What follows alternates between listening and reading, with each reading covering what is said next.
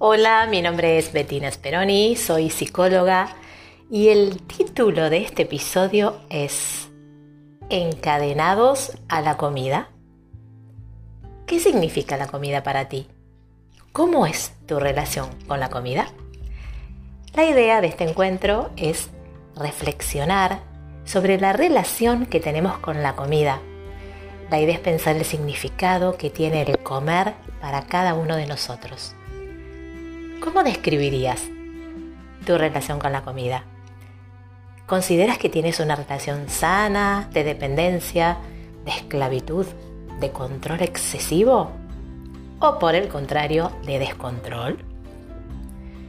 El hambre es una necesidad y como toda necesidad necesita ser satisfecha. De esto no hay ninguna duda. La pregunta es, ¿Solo comemos para satisfacer esta necesidad biológica? Todos hemos escuchado o nosotros mismos hemos hecho comentarios como, lo comí para no tirarlo, lo comí porque estaba ahí, llegué agobiada después de un día duro de trabajo y me apetecía comida chatarra. ¿Cómo cuando me siento mal? Y un largo etcétera. Quienes hacen estos comentarios, en su mayoría, por no decir todos, saben sobre los beneficios de llevar una alimentación saludable, balanceada y ordenada.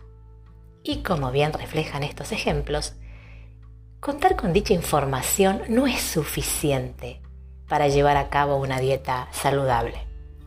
De lo contrario, no existiría la obesidad como ninguna otra adicción. No estamos diciendo, por supuesto, que nadie pueda sostener ¿no? a lo largo del tiempo o adoptar como una filosofía de vida una alimentación sana, disciplinada, ordenada y disfrutar de la misma. Pero los altos índices de sobrepeso y obesidad dan cuenta de la gran dificultad de satisfacer esta necesidad biológica, el hambre, de una manera saludable y sin caer en malas prácticas alimentarias o controles excesivos que la mayoría de las veces conducen al descontrol. Como cita Giorgio Nardone, el verdadero control es aquel que admite cierto grado de descontrol. Evidentemente, cuando hablamos del hambre como necesidad, nos quedamos cortos si solo lo pensamos en términos biológicos. La comida tiene un significado propio para cada uno de nosotros y en esa relación con la comida entran en juego nuestras emociones. Comer es un acto innegablemente gratificante y empezamos a estar en problemas ya sea cuando nos negamos ese placer o cuando no se está pudiendo encontrar otras fuentes de gratificación. Si pensamos en la primera relación que tuvimos con nuestros cuidadores primarios, principalmente la madre, vemos cómo gran parte de la misma se desarrollaba en torno a la comida. Desde el momento de nacer y antes también, claro, la comida está entrelazada a esa madre o adulto que daba de comer. Y ese acto temprano no está ajeno de miradas, de sensaciones, de vivencias que van conformando dicho vínculo. A medida que vamos creciendo, el ritual alrededor de la comida va cambiando, no solo acorde a nuestra edad, sino a la dinámica y estilos de cada familia. De pequeños, observamos a nuestros padres comer, somos fieles testigos de la relación que ellos tienen con la comida. Podemos ver cómo disfrutan sana y disciplinadamente al hacerlo, o por el contrario, podemos ser testigos de sus descontroles. O tal vez observamos cómo llenan el vacío y el hastío de sus vidas con comida. Puede suceder que para algunos padres el placer de comer sea el único o uno de los pocos no faltan las familias en las que la imagen física es muy importante, prácticamente un valor en sí mismo. Y entonces algunos alimentos pasan a ser prohibidos o a estar muy restringidos. En estas familias tener un kilo de más puede estar desaprobado, ya sea implícita o explícitamente, aun cuando el peso se encuentre dentro de los parámetros de lo saludable, médicamente hablando. En algunos grupos familiares encontramos padres con prácticas alimentarias poco saludables, gran insatisfacción en sus propios cuerpos y una gran expectativa y exigencia puesta en sus hijos en cuanto a la comida, a su cuerpo y a cómo deben verse.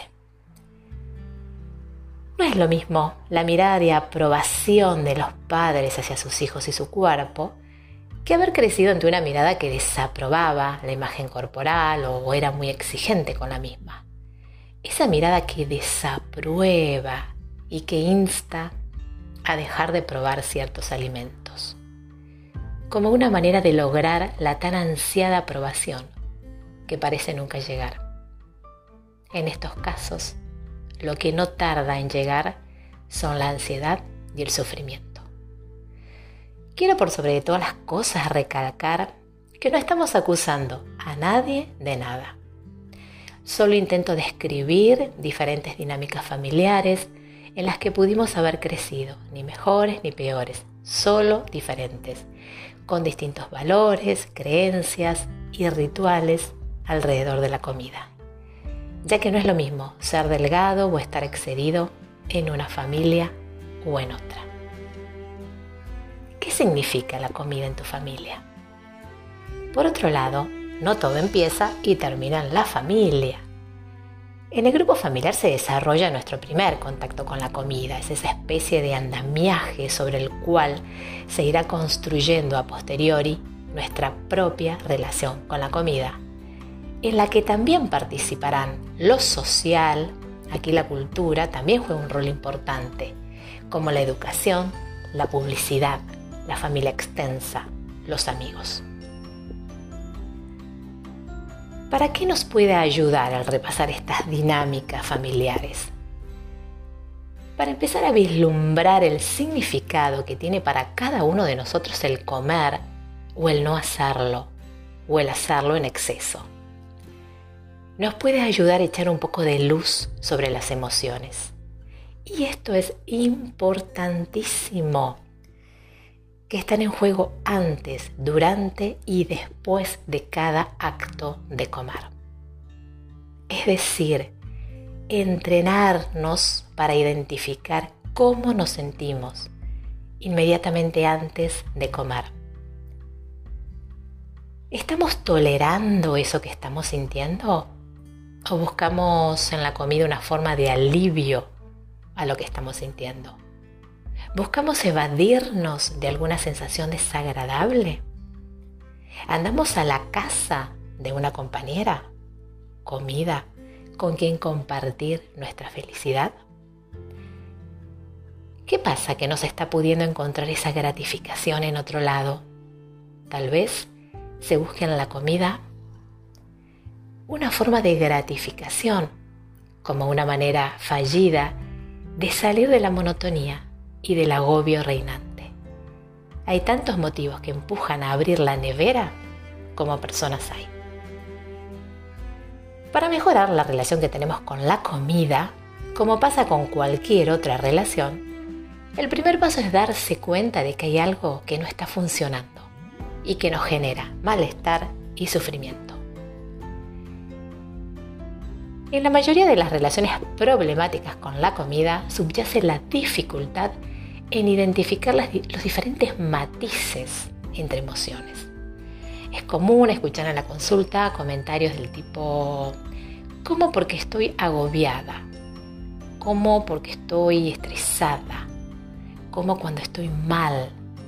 Y cuando se empieza a preguntar acerca de ese agobio o estrés, acerca de cuáles son los disparadores o de cómo se manifiesta en el cuerpo, o de la frecuencia con que aparece, se observa una dificultad en apreciar estas diferencias.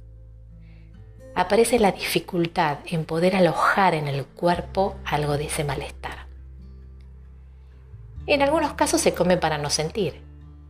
Cuando es así, El trabajo consiste en aprender a sentir, en dejarse atravesar por las diferentes emociones, ya sean agradables como desagradables.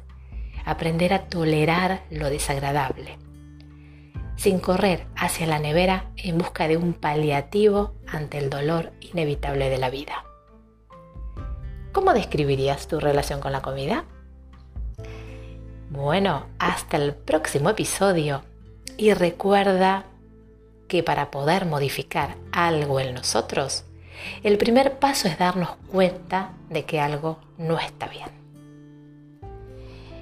Puedes visitar mi canal de YouTube, Bettina Speroni, o pasarte por mi blog con el mismo nombre. Un beso grande y hasta el próximo encuentro.